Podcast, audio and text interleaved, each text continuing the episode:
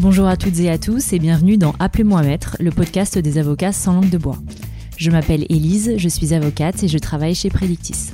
Chaque mois, je pars à la rencontre d'avocats pour échanger sur différents sujets qui intéressent la profession et qui souvent font débat. Dans cet épisode, j'ai le plaisir d'avoir pour invité Benoît Marpeau, avocat au barreau de Paris et spécialisé en fusion-acquisition. Il est associé du cabinet Pelletier Jubini Marpeau. Bonjour Benoît. Bonjour. Je suis vraiment ravie que, que vous soyez mon invité, d'autant plus que ensemble aujourd'hui, nous inaugurons la saison 2 du podcast Predictis. Merci d'être là. Alors, pour commencer notre échange, est-ce que vous pourriez me dire en quelques mots comment vous êtes devenu avocat et pourquoi vous avez choisi cette spécialité? Euh, J'y suis venu un peu par hasard. J'ai été d'abord étudiant en médecine, euh, mais a priori pas assez brillant. Et donc, euh, après avoir échoué en première année de médecine, je me suis demandé ce que je pouvais faire. Euh, la voie du droit était euh, à la fois la voie la plus généraliste et la voie qui permettait éventuellement de récupérer euh, d'autres formations par les admissions parallèles type Sciences Po ou école de commerce. Donc je m'y suis plutôt dirigé dans cette optique-là. et finalement ça m'a beaucoup plu. et j'avais plutôt des bonnes notes, donc j'y suis resté. Euh, sans perspective très claire sur ce que je voulais faire. Euh, j'ai euh, successivement envisagé d'être magistrat ou d'être professeur de droit, et puis finalement avocat.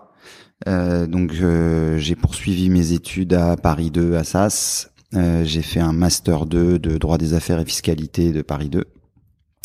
J'ai passé le barreau, j'ai fait des stages, et c'est plus une suite d'expériences qui m'ont plu et de cabinets dans lesquels je me suis plu euh, qui m'ont permis d'envisager et de d'être avocat. Voilà. Et pourquoi cette spécialité en particulier?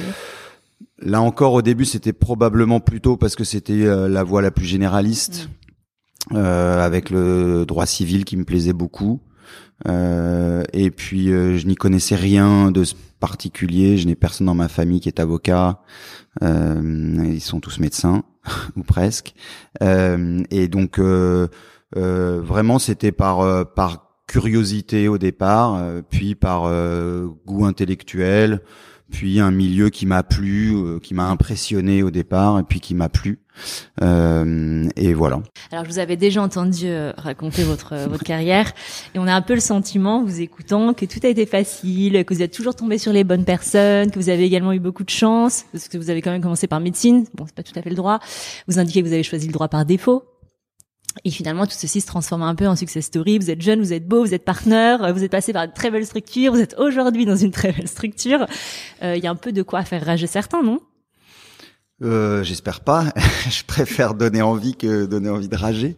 Mais euh, oui, oui, je sais, ça peut, ça peut probablement donner cette impression-là. Euh, ça n'a pas été euh, sans effort, euh, sans, sans travail, euh, sans, sans doute, évidemment, à chaque étape et, et encore aujourd'hui. Mais, mais en revanche, tout ça est quand même vrai. Donc, c'est, c'est pas parce que ça ressemble un peu à, une histoire pour les magazines ou les podcasts que qu'elle est fausse. Il y a vraiment eu euh, au fond, euh, quand on se demandait là à l'instant euh, pourquoi le droit des affaires, sans doute parce que les premiers avocats que j'ai croisés dans mes stages m'ont paru intéressants. Euh, et pas parce que j'ai eu l'impression qu'on pouvait être riche euh, ou euh, qu'on pouvait être important. C'était pas du tout ça. et pourtant, ils étaient riches et importants. mais mais mais c'est plus parce que ce qu'ils faisaient euh, m'amusaient, qu'ils avaient l'air de le faire en s'amusant, que les relations qu'ils avaient entre eux avaient l'air amusantes. Euh, donc si c'est vrai, euh, s'il y a vraiment un truc qui est vrai, c'est que ça, ça, tant que ça m'amuse, j'ai de l'énergie pour faire les choses et donc ça, ça, ça m'amuse beaucoup. Ok, mais rassurez-nous, vous avez quand même travaillé dur pour en arriver là. oui, oui, oui. J'ai alors j'ai jamais eu le sentiment de m'acharner à la tâche parce que sinon probablement euh, ça m'aurait lassé et, et j'aurais fait autre chose. Euh, il y a y a des phases très très successives dans ce métier-là et donc euh, c'est sûr que la vie d'un collaborateur junior en M&A est pas vraiment quelque chose de, de tout le temps joyeux et de tout le temps plaisant, ni de tout le temps intellectuellement intéressant, parce qu'au départ, il y a quand même beaucoup de tâches euh, euh, peu intellectuelles. Euh, j'ai eu la chance moi d'être surtout en MNA surtout en MNA non non c'est pour ça que j'insiste sur le MNA euh, c'est c'est et, encore aujourd'hui euh, quand quand je suis plutôt dans la, le rôle de celui qui regarde les collaborateurs juniors s'acharner euh, je, je, garde souvent ça en tête. Euh, alors moi j'ai eu la chance d'être dans un cabinet où finalement D'abord, je ne faisais pas que les tâches qui n'étaient pas intéressantes en MNA, puisque on était très responsabilisé, euh, euh, très dans la création du cabinet euh, qui s'appelait CVML. Euh, et donc, euh, je ne voyais pas que la version obscure de la force, mais aussi les clients, les négos, la rédaction, enfin voilà, des, des, des tâches qui m'intéressaient. et ensuite, j'ai eu la grande chance quand j'ai exprimé mon ennui ou euh, ma lassitude euh, de d'avoir des associés qui entendaient ça euh, et euh, j'ai eu une, une, longue respiration qui a été de partir entre ma troisième et ma quatrième année euh, au Japon comme collaborateur du, du bureau à Tokyo qui probablement m'ont épargné la, la, trop grande lassitude. Mais oui bien sûr j'ai énormément travaillé je travaille toujours énormément et mais sans que ça me, sans que ça me coûte mhm. trop. Ok, donc c'est un, un, mélange par votre récit professionnel, vous la devez un mélange de, de talent, de travail, de, de, de chance, euh, d'amusement, euh, d'intérêt intellectuel. Absolument. Vous avez forcément euh, rencontré quelques difficultés, non? Ah, euh, Non, mais forcément. Euh, bon, il y a, y, a, y a plusieurs difficultés. Il y a des difficultés techniques euh, je crois que c'est un métier dans lequel on se trouve souvent et encore aujourd'hui confronté à des tâches qu'on doit accomplir et qu'on n'est pas certain de savoir accomplir. Mm. Euh, donc ça, c'est ça fait partie des difficultés. Euh, et après, euh, les difficultés, c'est de faire des choix. Euh, donc oui, j'ai été confronté à des difficultés quand j'étais collaborateur, de me dire que veux-tu faire, à qui veux-tu ressembler? souvent à cette très question-là, pardon, euh, je n'avais pas de réponse. C'est-à-dire que mon plus grand doute de collaborateur a sans doute été à l'époque où je me suis rendu compte qu'il n'y avait aucun associé auquel je voulais ressembler absolument. Euh, donc j'ai fini par répondre à ça, d'essayer de le faire à ma façon. euh, et puis après, quand j'ai changé de cabinet, bien sûr, c'était une difficulté de choix. Et encore aujourd'hui, c'est des difficultés de d'orientation, j'allais dire. Euh, des difficultés personnelles ou des difficultés euh, euh professionnelles euh, franches, non, j'ai pas le sentiment mhm. d'avoir vraiment vécu. Mais tant mieux, tant mieux. Alors justement, vous êtes passé par des cabinets comme Darwa, moi, moi aussi d'ailleurs. C'est un peu le stéréotype des cabinets feutrés, aux ambiances bien particulières, très sérieuses, très codifiées. Alors évidemment avec des associés remarquables et des très beaux dossiers. Est-ce que vous trouvez que cette façon d'exercer elle est représentative de la profession? Est-ce que vous indiquez justement qu'il y a aucun associé avant qui vous ait rêvé? Alors je parle pas forcément du cabinet Darwa. Hein. Vous avez connu plusieurs cabinets, mais bon, moi Darwa, j'y suis resté en stage euh, quelques, mois, donc évidemment ça a été très marquant, mais je ne peux pas dire que je que je peux décrire euh, ce qu'est Darwa. Euh, euh, je ne sais pas s'il y a un cabinet qui est représentatif de euh, la façon d'exercer ce métier, parce qu'en fait c'est bien ça d'ailleurs qui m'a pour le coup qui m'a passionné, qui me passionne encore, euh, c'est qu'il y a, il y a mille façons d'exercer, euh, il y a mille ambiances de cabinet. Euh, je pense qu'un cabinet américain n'est pas la même chose qu'un cabinet anglais, qui n'est pas la même chose qu'un cabinet français, et qu'évidemment un cabinet français comme Darrois n'est pas la même chose qu'un autre cabinet français comme le nôtre aujourd'hui. Euh, euh donc je dirais que Darrois est représentatif euh, d'une façon d'exercer ce métier et évidemment et, pour beaucoup de gens un symbole, euh, un rêve. et donc oui, il y avait chez Darrois, dans ma perception que j'ai eue à l'époque, quelque chose de très particulier, des locaux très particuliers, des bureaux d'associés très particuliers, des associés très particuliers. J'espère que nos stagiaires et nos collaborateurs juniors aujourd'hui dans notre cabinet se disent la même chose en partie euh, de certains d'entre nous, mais j'ai certainement pas la prétention de penser que quelqu'un qui ressort de notre cabinet sait ce qu'est un cabinet de façon euh, absolue à Paris. Donc vous avez défini votre propre style. Alors comment vous comment vous pourriez vous décrire? C'est quoi votre style finalement? D'avocat D'avocat. eh ben c'est c'est de c'est de justement de ne pas vouloir représenter absolument l'avocat euh, typique parce que je ne crois pas qu'il existe. Euh, mais ce serait euh, peut-être, euh, faudrait demander aux gens qui travaillent avec moi, ce serait mieux. Mais ce serait, c'est peut-être d'essayer de mélanger euh, euh, l'amusement et la compétence à un niveau le plus élevé possible dans les deux. Et donc, c'est d'essayer de, peut-être justement pas d'être un modèle, parce que je veux vraiment pas être un modèle pour les collaborateurs, mais de leur donner une perspective euh, qu'on peut faire ce métier en y arrivant à peu près, euh, tout en s'amusant. Voilà. C'est ça qui vous le plaît le plus dans le métier. C'est ça finalement, c'est de d'avoir trouvé une profession dans laquelle vous pouvez vous éclater. mais en... fait, je pense qu'il y a il y a assez peu de gens. Euh, et quand on vieillit, on s'en rend encore plus compte. C'est vrai que vous êtes très vieux. mais il y a assez peu de gens qui aiment ce qu'ils font. Euh, et donc, euh, moi, je, je, je, je, me, je ne m'octroie peu de mérite d'avoir trouvé ce que je fais euh, parce que ça s'est fait vraiment un peu comme ça s'est fait. En revanche, je, je, trouve que j'ai de la chance d'aimer ce que je fais. Donc, oui, ma, ma principale chance, c'est ça. Est-ce que vous aimez bien le côté représentation de la profession? Maintenant que vous êtes associé, il y a toute la partie business qui est plus la partie euh, juridique à proprement parler. Est-ce que ça aussi, ça vous amuse? Alors, représentation du cabinet, euh, de des équipes, représentation de moi-même sans doute. Euh, J'aime beaucoup ça. Euh, représentation de la profession, non, c'est pas mon, c'est probablement pas mon truc. Mais vous enseignez par exemple à Paris 2, donc quand vous enseignez quelque part, vous renvoyez euh, aux futures générations d'avocats une certaine image de la profession. Ouais, ouais, ouais. Alors ça, cette, cette partie-là, oui, euh, ça j'aime beaucoup. Mmh. Et je l'ai fait très tôt et, j'espère que je le ferai toujours. Euh, mais mais mais mais pas. Alors alors ce serait pas représenter la profession dans ce que euh, peuvent être les instances qui ont euh, tout leur mérite, tout leur intérêt, etc. Et bien sûr, on a besoin d'être représenté.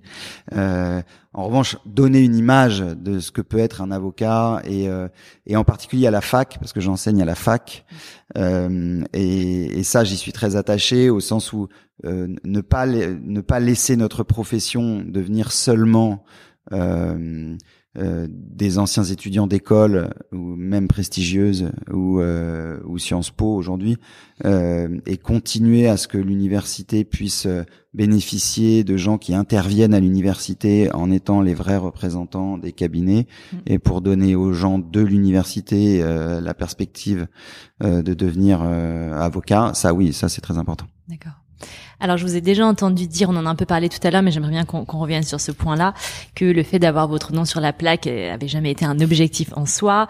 Euh, bon, il se trouve que votre nom est sur la plaque. J'imagine que ça a quand même dû flatter un peu votre ego, c'est bien normal. Euh, vous avez également été élu parmi les, les, avocats les plus prometteurs de leur génération.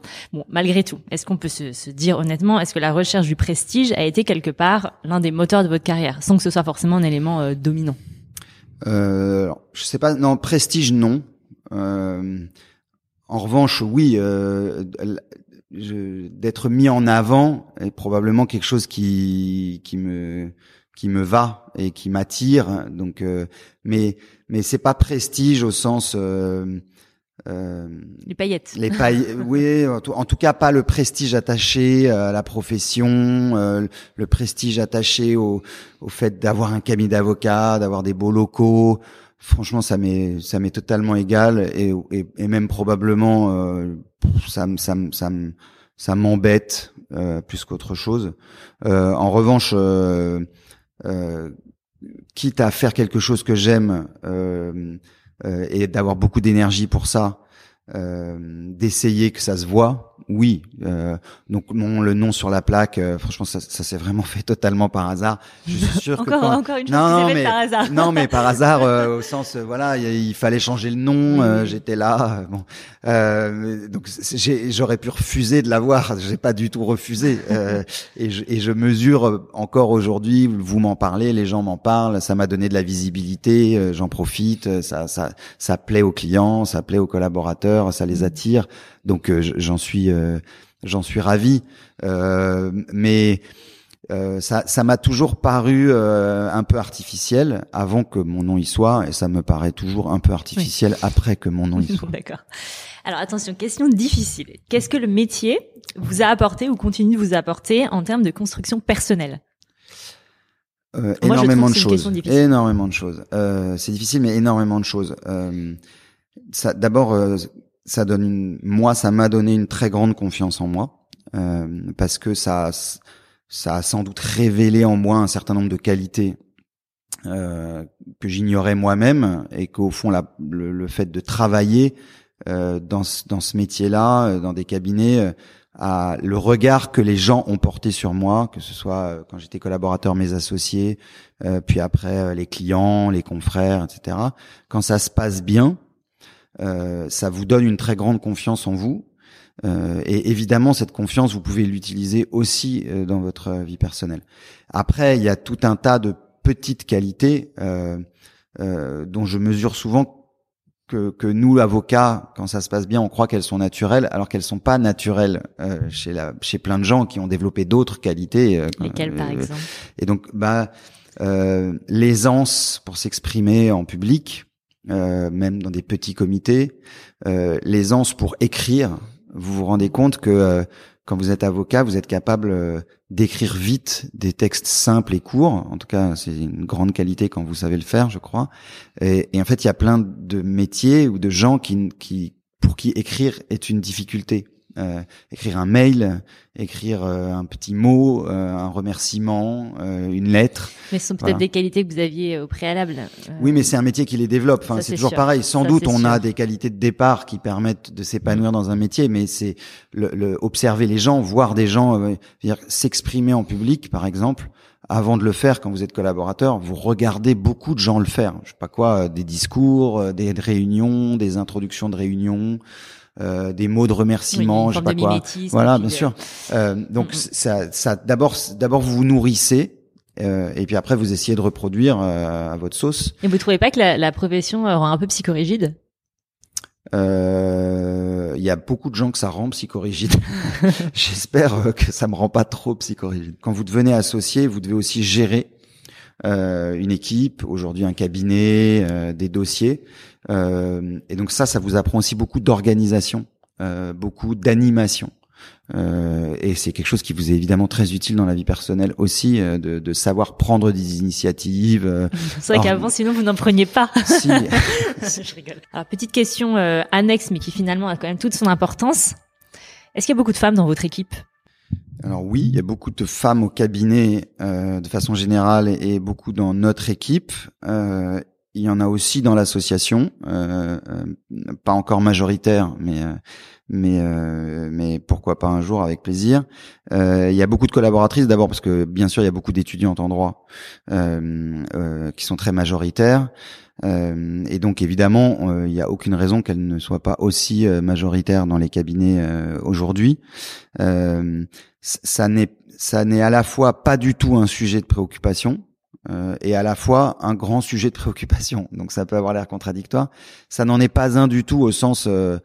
Euh, je ne pense qu'on, en tout cas moi, je ne me pose jamais la question euh, dans un recrutement, euh, dans une évolution professionnelle, de savoir si c'est une femme ou un homme.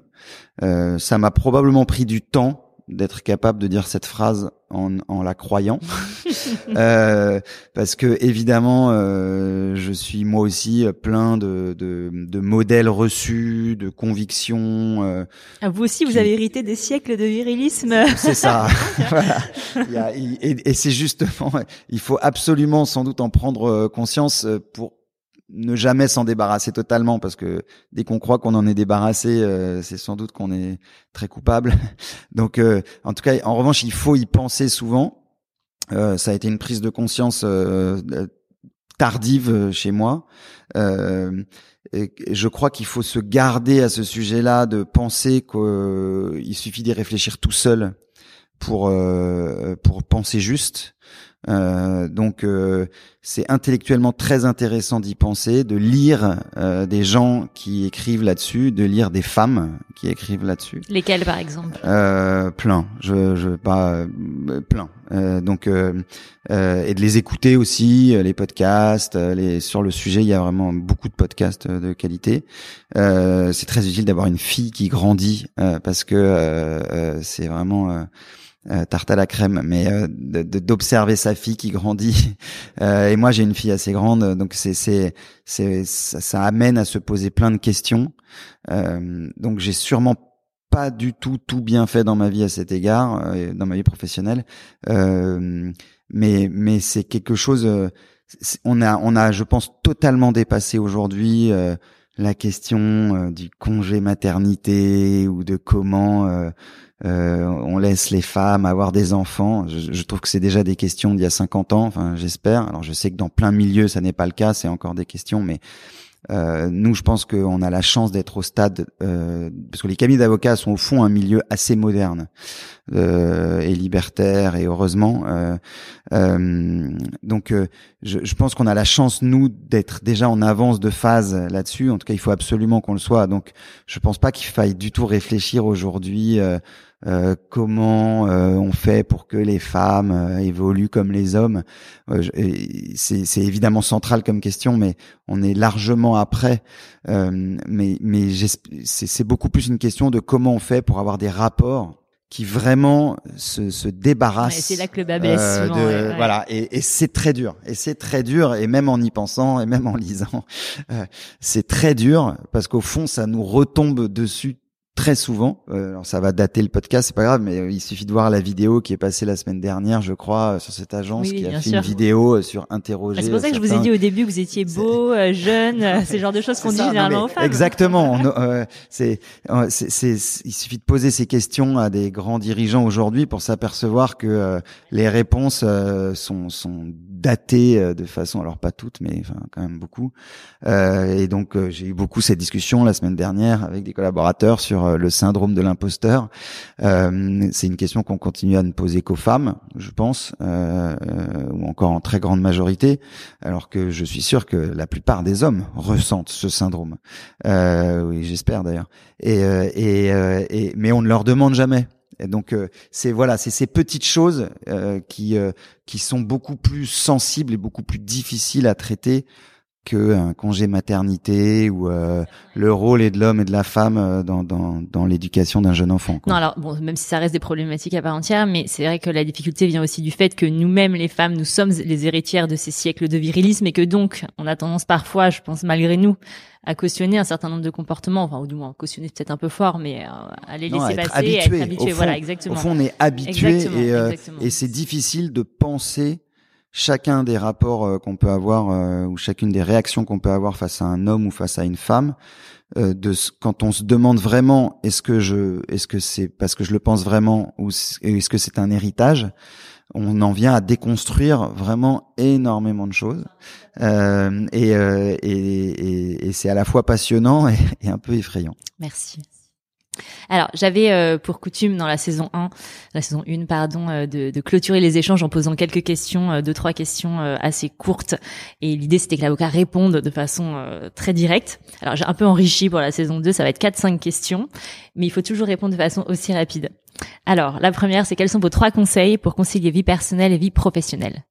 Alors je, je, vais mal répondre pour la première, mais je, je, ne raisonne jamais en conciliation vie personnelle, vie professionnelle parce que je pense que euh, j'essaye de n'avoir qu'une seule vie en fait, euh, qui mêle le professionnel et le personnel. Et je crois pas qu'il y a d'équilibre professionnel, personnel.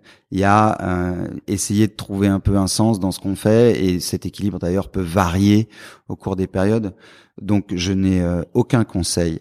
et d'ailleurs je me garderai bien de donner des conseils. en revanche, il faut beaucoup y réfléchir. Alors, je vais déroger à ma propre règle du coup parce que j'ai envie d'approfondir un peu cette question et c'est intéressant ce que vous indiquez. Donc, vous n'avez jamais le sentiment d'être un peu euh, euh, en train de devoir ménager la chair le chou ou de voilà d'être un peu coupé en deux entre euh, les exigences de la vie personnelle, les enfants, etc., les exigences des clients? Non, je suis jamais coupé en deux. Je suis toujours en train de de concilier plein de choses, Mm.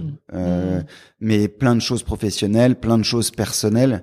Mais euh, mais mais ma vie personnelle ne s'arrête pas euh, quand je réponds à un client euh, et ma vie professionnelle ne s'arrête pas euh, quand je fais le dîner de mes enfants. Euh, Mm. Donc euh, je je non je je je vois pas du tout ça comme deux faces de d'une journée. Euh, C'est une seule journée, c'est une seule vie euh, si on l'exprime en termes de vie. Donc euh, non je je je cherche et d'ailleurs je cherche pas un équilibre parce que c'est ennuyant euh, l'équilibre donc je cherche pas un équilibre euh, je, je cherche à, à à à faire tout avancer en même temps Ok. Non, mais c'est super. Alors, quel est votre meilleur souvenir professionnel à ce jour? Euh, celle-là je la connaissais euh, comme question euh, et j'en ai pas je je suis alors c'est peut-être parce que je fais du M&A, j'ai beaucoup pensé à ça. Je me suis peut-être que les gens qui font du contentieux pénal euh, peuvent vous citer une victoire, euh, une plaidoirie, euh, des remerciements. Moi non. Euh, euh, Il y, a, y a heureusement d'ailleurs, j'ai j'ai plein de satisfactions nombreuses. Si je dois citer le type de satisfaction, il y en a deux. Euh, Il y a quand un client vous rappelle ce qui est plus important que quand il vous appelle pour la première fois. Euh, donc je trouve que quand un client vous rappelle, alors qu'il n'est pas obligé de le faire pour un nouveau dossier, c'est assez satisfaisant, euh, comme disent mes enfants. Et euh, et, et, et l'autre chose, c'est quand euh, euh, vous avez des collaborateurs ou des associés euh, dans une soirée ou dans un moment qui n'a rien à voir avec le professionnel, euh, euh, qui ont l'air euh, d'être bien euh, là où ils sont alors qu'ils sont avec vous. Euh, c'est aussi très satisfaisant. Ok, merci. Alors, si vous pouviez changer une chose dans votre vie professionnelle actuelle, laquelle serait-ce? Ah. Ah oui, celle-ci, elle n'était pas dans la saison 1. Euh, la plus grande facilité à recruter. D'accord. Et pourquoi? Parce qu'aujourd'hui, c'est très dur de recruter. En tout cas, nous, euh, on est confrontés à ça euh, pour des raisons que je comprends très bien. euh, parce que c'est c'est à la fois euh, sans doute lié au cabinet euh, qui est euh, que, que j'aime beaucoup et dont je suis très fier, mais qui n'est pas non plus euh, une marque aussi évidente que d'autres. Euh, c'est aussi sûrement lié euh, à l'image que renvoie un cabinet d'avocats et euh, la matière du MNE aujourd'hui, ce que je comprends aussi très bien parce que euh, ça n'est pas seulement épanouissant. Et donc c'est c'est difficile de, de de recruter tout court et de bien recruter et ça change la vie euh, d'avoir des collaborateurs avec qui euh, on aime travailler et, et et qui sont complètement alignés avec ce que vous êtes, euh, ça, ça change vraiment la vie et pour le coup ça change la vie professionnelle et la vie personnelle.